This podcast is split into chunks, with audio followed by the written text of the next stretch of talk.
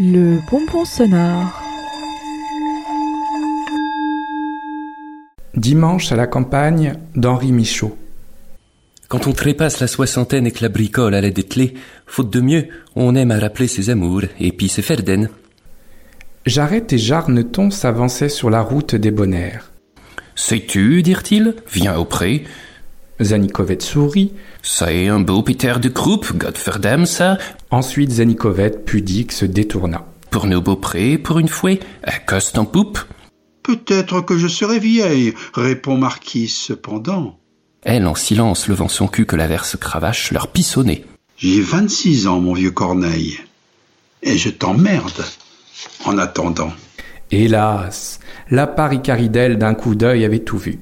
Zanikovet cria-t-elle. Zanikovet eut peur et s'enfuit. Et leur cri en courant, tandis qu'ils gémissaient des potes nôtres, le bon Dieu de mon paradis sait pleuvoir aussi bien que l'autre. La paricaridelle excitée et quelques vieilles coquillardes, saleries des mauvaises langues, En termi 20 et 40 ans, 200 cocus que j'ai fait, ma vieille.